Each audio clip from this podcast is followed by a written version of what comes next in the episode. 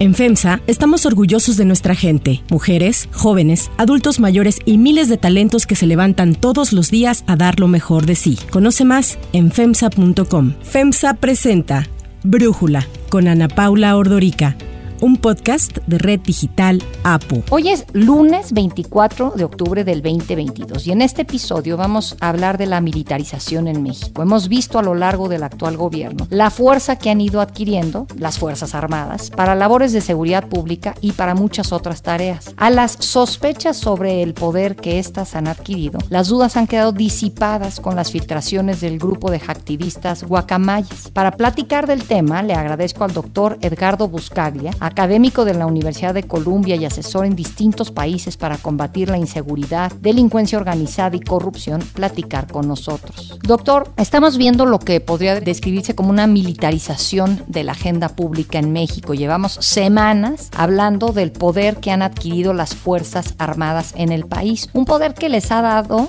el presidente, que en su momento como candidato atacó a sus antecesores precisamente por militarizar la vida de México. A lo largo de su historia es más lo bueno de esta institución que los errores o sus manchas, muchas de ellas no atribuibles a los mandos militares, sino a los gobiernos civiles que en algunas ocasiones han utilizado indebidamente a las Fuerzas Armadas para reprimir al pueblo. La justificación que ha dado el presidente para este viraje en su postura hacia las Fuerzas Armadas, a las que les ha otorgado mayor influencia, poder y presupuesto, es que son más eficientes y honestas que la burocracia que heredó, que es corrupta y ha llamado un elefante reumático. Vamos a terminar de hinchar a andar el gobierno que eso también falta, estamos empezando. Les decía yo que el gobierno es como un elefante reumático, con todo el respeto a los elefantes, que cuesta mucho trabajo empujarlo, es un cuerpo de avance lento, además no estaba hecho para el servicio de la sociedad. ¿Qué piensa, doctor, de dónde estamos en México con el poder que tienen actualmente las Fuerzas Armadas?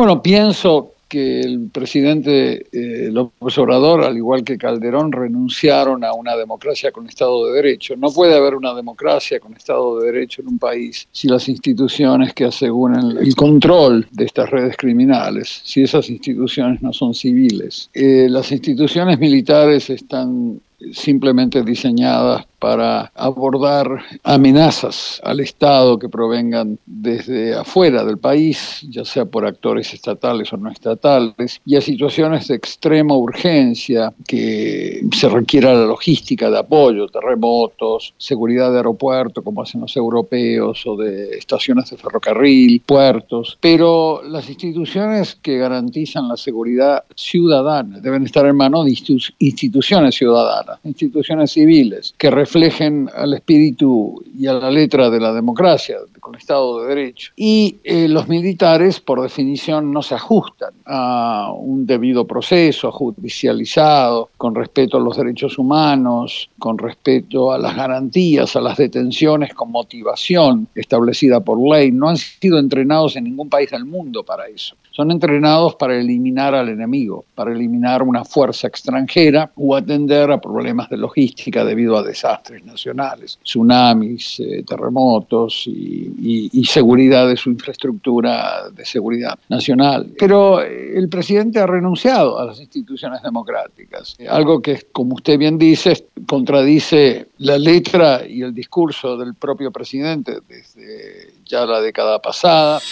nos debe de servir para entender que no es con el ejército como se pueden resolver los problemas de inseguridad y de violencia. Hay que cuidar a esa institución que es el ejército, que no se utilice para suplir las incapacidades de los gobiernos civiles. Pero para mí no fue una sorpresa, y le voy a decir por qué no fue una sorpresa. Y yo en el año 2017 anuncié que López Obrador iba a marchar en el mismo sentido de Calderón y que México iba a terminar siendo un régimen político militarizado y autoritario. Y lo dije así porque en su momento, que parecía una locura cuando lo dije en el 2017, después de conversar con Alfonso Durazo, que, era el, que era el principal asesor de López Obrador desde el comienzo de su campaña Y cuando yo lo escuché a Alfonso Durazo en un desayuno privado que tuvimos, que por ser privado no quiere decir que no se hayan discutido cosas públicas, en caso mío yo no tengo ninguna compensación, honorario ni, ni relación contractual con esta gente. Yo le planteé lo que era una reforma antimafia civil en un Estado de Derecho democrático. Y este hombre la reacción que él tuvo era la que usted vio después, el uso de las Fuerzas Armadas como el único canal posible para poder contener a redes criminales. Tenemos que dar el paso a la constitución de la Guardia Nacional para regularizar la presencia de esos elementos en tareas de seguridad pública y si eventualmente el Congreso tomara la decisión, esperemos que no sea así, pero nosotros en esa circunstancia retiraríamos al ejército completamente a los cuarteles. Creo que sería irresponsable que eso sucediera, porque en las actuales circunstancias de violencia en el país no podemos darnos ese lujo la misma postura que había adoptado Calderón y Peña Nieto y gobiernos previos. Yo quedé muy desilusionado después de esa reunión de más de dos horas, y cara a cara, junto a un colega sonorense que fue el que lo trajo y nos contactó a los dos. Y me pareció una tragedia porque yo veía desde entonces que López Obrador había renunciado a la democracia por tener el tipo de asesores como Durazo y otros que terminaron siendo arquitectos de lo que después López Obrador hizo.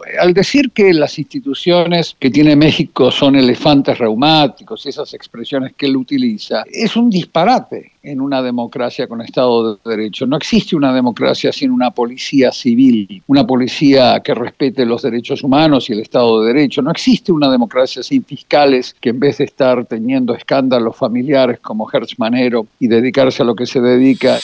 Tenemos en la Procuración de Justicia a un hombre que plagia, que persigue, que fabrica delitos, que es sumamente misógino, que hace triangulaciones con la Universidad de las Américas de la Ciudad de México, que tiene una fortuna incalculable. Es decir, necesitamos que la Cámara de Diputados tome eh, cartas en el asunto realmente impulsando causas penales que defiendan los derechos de la población. Y no existe democracia sin jueces que sean independientes, que estén sujetos a controles ciudadanos, a controles del poder legislativo, a controles judiciales propiamente dichos. Y México no tiene ninguna de las características que le acabo de mencionar. Por lo tanto, México está suicidando su propia democracia al poner en manos la seguridad de la ciudadanía, en manos de militares que por definición violan los derechos humanos, como vieron ustedes en todos los casos que en donde las Fuerzas Armadas tuvieron que interactuar con la ciudadanía inocente, terminaron siendo violados. Las Fuerzas Armadas han sido responsables de ejecuciones extrajudiciales, desapariciones forzadas, torturas, detenciones arbitrarias, violencia sexual, entre otras violaciones a derechos humanos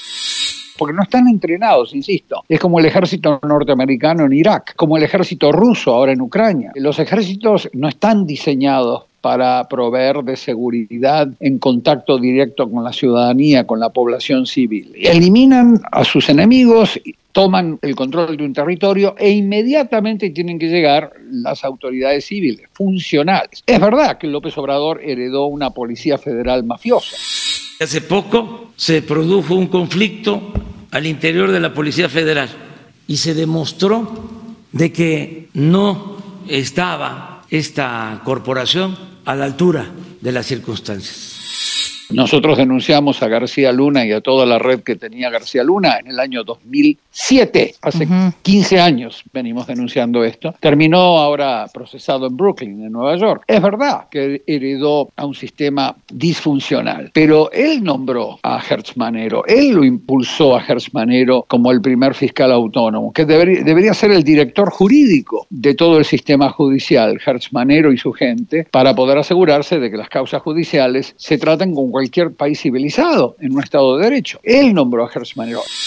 Acerca de si le tengo confianza al fiscal Alejandro Gertz, así de manera categórica respondo, sí le tengo confianza, sí lo considero un hombre íntegro, recto, incorruptible. Él apoya incondicionalmente a Hertz Manero. Ya dejó de ser una herencia el problema que tiene. Ahora, él es el padre de la herencia. Él puso a quienes están ahora en el poder. Él trajo a Alfonso Durazo como principal arquitecto de la militarización. Entonces, ahí estamos. México marcha hacia un régimen militarizado, mafioso y autoritario, como lo declaré en el 2017 y ahora están viendo ustedes las consecuencias. Claro, yo no pido que la gente como usted me escuche y diga, ah, es verdad lo que dice en el 2017, porque yo había tenido contactos con asesores de López Obrador, que la, mayoría de las personas no tienen. Entonces yo tenía información que me permitía llegar a conclusiones anticipadas. Si ustedes ven un debate que tuve con John Ackerman en, el, en TV Rompevientos en el 2017, yo le estoy preanunciando que esto iba a ser así. Se lo digo en el debate, ahí, lo pueden acceder inmediatamente. Son dos horas de debate con John Ackerman. Se lo dije que iba a ocurrir porque yo tenía acceso a esa información. No es porque yo tenga la bola de cristal. México está dando marcha atrás, está volviendo hacia las peores épocas de su autoritarismo y aún peor, porque lo que tenían ustedes antes era un partido único de Estado, autoritario, mafioso. Ahora van a tener un sistema militarizado, porque las instituciones han sido carcomidas por la delincuencia organizada y atomizadas, el PRI, el PAN, el PRD y los demás partidos, y lo que queda como una unidad logística funcional es un poder militar que cada vez se toma más atribuciones políticas, más atribuciones que hacen a los poderes civiles, y eso lo pone en la misma jerarquía que Egipto, lo pone en la misma jerarquía que Indonesia durante la dictadura militar, lo pone en la misma jerarquía que estos países que están retrocediendo hacia sistemas autoritarios militarizados en África y demás. Entonces me da mucha pena que México, que era un país que por un tiempo iluminó a Latinoamérica con muchas de sus reformas postrevolucionarias, hoy se encuentre entre los países más mafiosos, más sangrientos y más autoritarios. Con un presidente que llegó al poder con la base de la esperanza popular, de gente buena, de gente honesta, de gente trabajadora que quería un cambio. No exagero, no les va a gustar a mis adversarios conservadores, pero si no se hubiese dado el cambio y hubiese seguido lo mismo, el país estaría hundido, pero no solo con mayor crisis económica y de bienestar social, sino con muchos conflictos. Bueno, mucha gente votó por el presidente precisamente porque había prometido no militarizar al país, regresar al ejército a los cuarteles. La semana pasada fue convocado el secretario de la Defensa, Luis Crescencio Sandoval, a comparecer ante el legislativo para explicar, entre otras cosas, qué ha pasado con las filtraciones estas de los activistas guacamaya. Con los diputados, el secretario decidió no ir al Senado, acompañó a la secretaria de Seguridad Rosa Isela, no compareció, pero ahí hubo pronunciamientos muy fuertes de varios senadores, entre ellos Emilio Álvarez y Casa. Lo que está en juego aquí es la democracia de México. Lo que está en juego es nuestra democracia por el peligroso y acelerado proceso de militarización que se está viviendo. Más poder, más recursos, más impunidad. Ese proceso es lo que atenta contra la democracia. Por su parte, el senador Germán Martínez.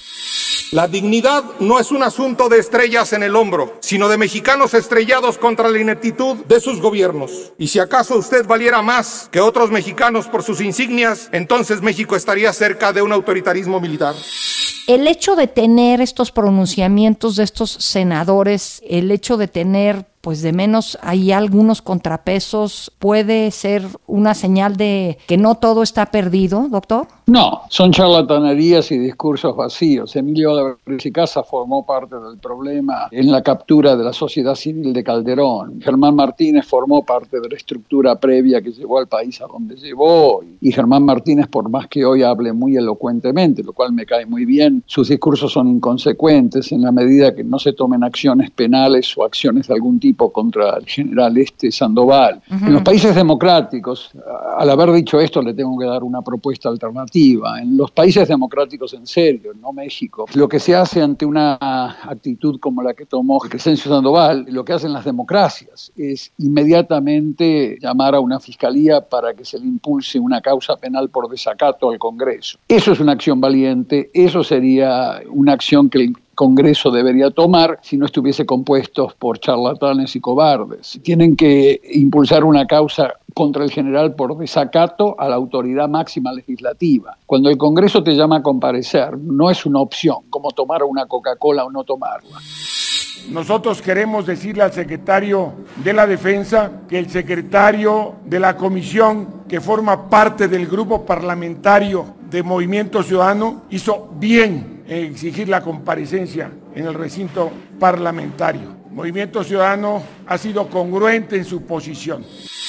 Es una obligación legal que si tú la desobedeces es como desobedecer a un juez. Podés ir a la cárcel. Entonces, en las democracias débiles o en los países que están mirando hacia un autoritarismo militarizado como México, los congresos son débiles. Las democracias son débiles porque los congresos son débiles. Tienen muy pobres controles o no los tienen. Los congresos no tienen dientes. Cuando digo dientes me refiero a dientes. Cuando en Estados Unidos los asesores de Trump se niegan a comparecer al Congreso, son enviados a la cárcel. O sea, son procesados por un delito. En Francia, en Alemania, yo no tengo opción. Cuando a mí un juez o el Congreso me ha pedido comparecer, si no lo hacía, me enviaban un supina, una obligación, me enviaban un documento donde yo estoy obligado a comparecer y si no, me pasan a buscar la policía y me lleva, me procesa. Ustedes no están acostumbrados a tener, no hay democracia sin controles legislativos con dientes, como el que le estoy proponiendo. Entonces, estos charlatanes tienen que dedicarse, además de hacer discursos, porque ellos también formaron parte del problema, tienen que dedicarse a fortalecer la democracia a través de la misma institución de la cual son parte, el Senado. El Senado tiene que aplicar estas reglas que hacen una democracia. El poder legislativo es tan poderoso como el poder ejecutivo en la Constitución mexicana, en el equilibrio Sí. de poderes. Pesos y, Y tiene esta,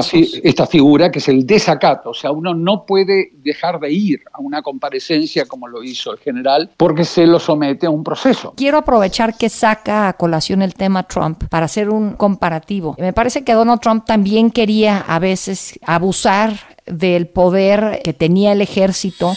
If a city or state refuses to take the actions that are necessary to defend the life and property of their residents, then I will deploy the United States military and quickly solve the problem for them.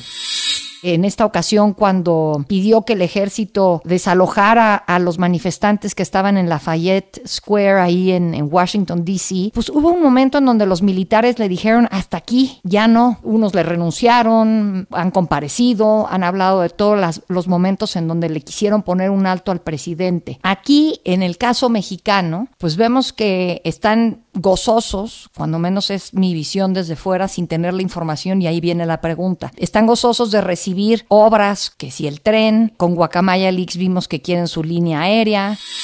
Para que tampoco les extrañe de cómo es que se va a tener una empresa pública de aviación. Pues se tenían dos. ¿Y por qué va a ser una empresa de la Secretaría de Defensa? Pues para procurar que haya una custodia, porque les va a costar un poco más, tocó madera, si regresan. No es lo mismo quitársela y privatizarla como lo hicieron si está en manos de comunicaciones que si está en manos de la Secretaría de la Defensa con el manejo de hasta las vacunas en momentos de COVID. En fin, toda esta labor más allá de la seguridad la están tomando de manera gustosa. La pregunta es, ¿quién está mal? ¿El presidente por dárselos o ellos por aceptarlo? ¿Y por dónde empezamos como mexicanos a corregir el error? La responsabilidad máxima, de acuerdo a la Constitución, es el presidente. El presidente tiene la responsabilidad de haber cometido este enorme error histórico institucional que va a llevar a México hacia un autoritarismo mafioso y militarizado. El presidente es el principal responsable. El ejército mexicano no es un ejército que se haya caracterizado por su espíritu y principios democráticos a lo largo de su historia. Le servía como institución, como, como tentáculo del pulpo al Partido Único de Estado y le sirve al régimen que esté en el poder, como el de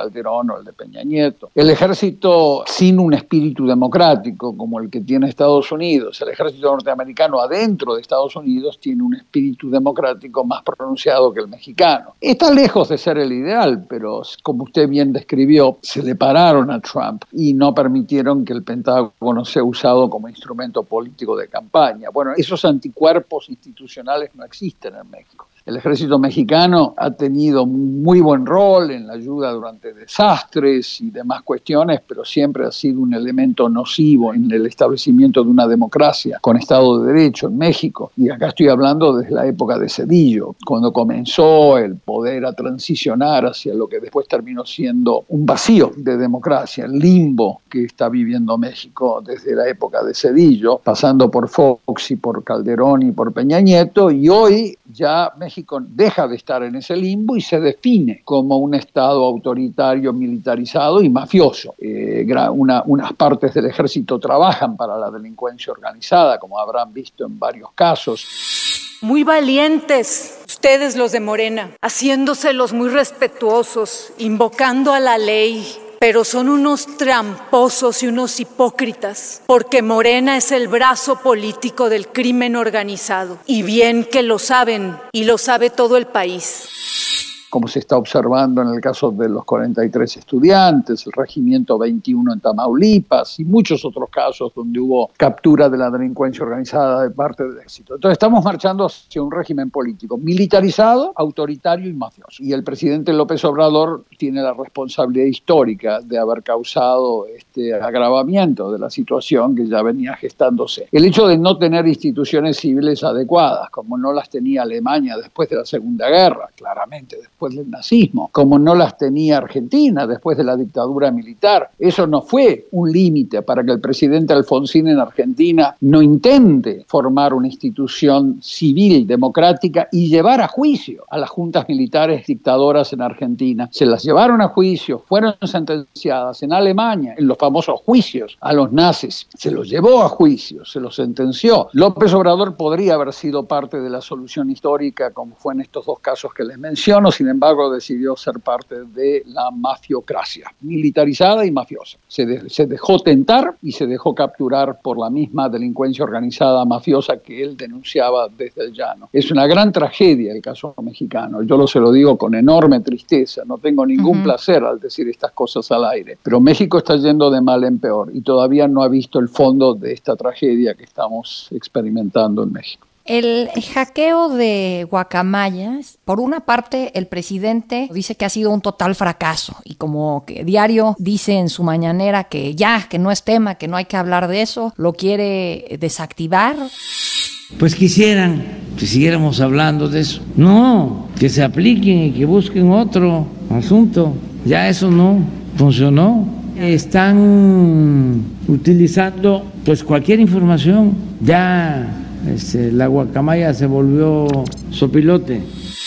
Lo primero es si le parece, doctor, que este hackeo fue un total fracaso. Y lo segundo es, Germán Martínez, en su intervención en el Senado la semana pasada, decía, aseguró que este hackeo es más bien militares descontentos dentro de las Fuerzas Armadas de México que entregaron la información a los hacktivistas. Su equipo castigó a un teniente por no darle las botas correctas. Ya castigó a los responsables de custodiar todos los papeles del ejército. Los guacamayos son militares descontentos. El gobierno salió de espoleta retardada para entender el enorme peligro de los delincuentes. ¿Le suena lógico esto? Mire, hay facciones del ejército que se dedican a servir a diferentes tipos de actores, sociedad civil o delincuencia organizada o, o políticos de turno. Forma parte de ese deterioro institucional que el ejército ha venido experimentando desde hace años. Debido al hecho de que la delincuencia organizada fue creciendo en México, como lo anunciábamos hace más de 15 años con Carmen Aristegui en CNN, yo recuerdo que les había dicho que ustedes iban a sufrir una, una situación de violencia y de desintegración del Estado, parecido a lo que se padeció en la Revolución Mexicana. Debido a eso, se quedó México sin policías. Antes había policías autoritarias, pero que se cuadraban ante el poder. Después de Cedillo, las policías fueron capturadas como un rompecabezas por grupos criminales, Cartel del Golfo, Sinaloa, Caballeros Templarios, la que sea, y se desintegró la policía. Esto es lo que estamos por resolver con los gobiernos estatales para que el fondo de seguridad que se maneja se utilice en vez de otras necesidades a la contratación de policías que se formen y que haya de esta manera más presencia de policías en las tareas de seguridad pública. Las fiscalías quedaron una trabajando para un grupo criminal y otros para otras, y los jueces quedaron entre aterrorizados y corrompidos, con lo cual la única institución que más o menos parece obedecer al presidente es el ejército, lo cual lo condujo a un espejismo. Pensaban Calderón, Peña Nieto y López Obrador que porque obedecían formalmente al presidente y reaccionaban, eso quería decir que eran la única institución posible que se podía usar. Se cayó en una miopía mafiosa. Entonces hoy tenemos al ejército corrompido, eh, fragmentado y formando parte de la delincuencia organizada y de las pugnas políticas de turno que están aconteciendo en México. El espionaje por parte del ejército. No es algo nuevo. Eh, tres periodistas me han informado a mí que yo mismo estoy siendo monitoreado por eh, unidades del ejército. Tres periodistas de primer nivel internacional, una de ellas mexicana, que ha trabajado en estos temas por décadas. esto no es algo nuevo, lo he venido escuchando y corroborando desde hace muchos años. Lo que a mí más me impacta de la situación actual es cómo el ejército está formando parte activa e independiente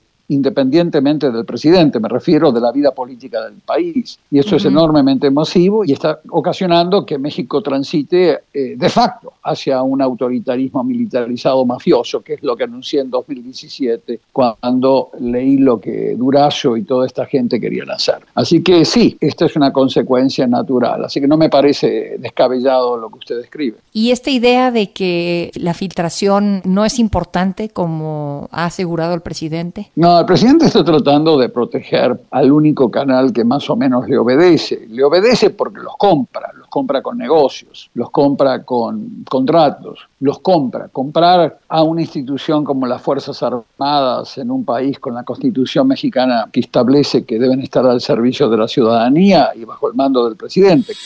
Nunca el ejército ha desobedecido a la autoridad civil y es un ejército profesional y un ejército con oficiales honestos. No hay generales que pertenezcan a la mafia del poder. Son leales servidores de la nación comprarlos como López Obrador los compra es formar parte de una extorsión institucional y los militares piden un precio cada vez más alto a cambio de cumplir las órdenes del presidente. Y cuando un ministro, un general, el exministro de Defensa de Peña Nieto es detenido en Estados Unidos, se, ya no se cuadran, le exigen al presidente su retorno, van al presidente con amenazas tácitas de que se van a retirar. Entonces el presidente, un presidente de un presidente de un Estado débil, como es el caso mexicano, no tiene otra opción que someterse, dejarse violar y someterse a las exigencias del ejército a través de concederles todos estos negocios que ustedes conocen que se les conceden en un espíritu antidemocrático. Es una gran tragedia que el presidente López Obrador haya caído justamente en esta situación que empeora lo que ya había heredado de Peña Nieto y de Calderón. Es una gran tragedia para México y su ciudadanía. Doctor Edgardo Buscaglia, pues un panorama sumamente complejo. Muchísimas gracias por este análisis y por platicar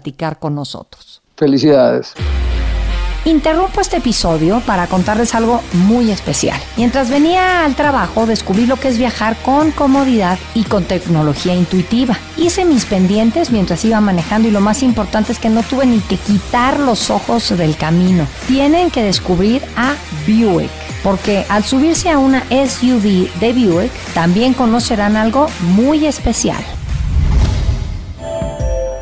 Yo soy Ana Paula Ordorica. Brújula lo produce Batseba Feitelson. En la redacción, Airam Narváez. En la coordinación y redacción, Christopher Chimal. Y en la edición, Cristian Soriano. Los esperamos mañana con la información más importante del día. Oxo, Farmacias ISA, Cruz Verde, Oxo Gas, Coca-Cola FEMSA, Invera, Torrey y PTM son algunas de las muchas empresas que crean más de 245 mil empleos tan solo en México y generan valor como parte de FEMSA. FEMSA presentó Brújula con Ana Paula Ordorica, un podcast de Red Digital APO.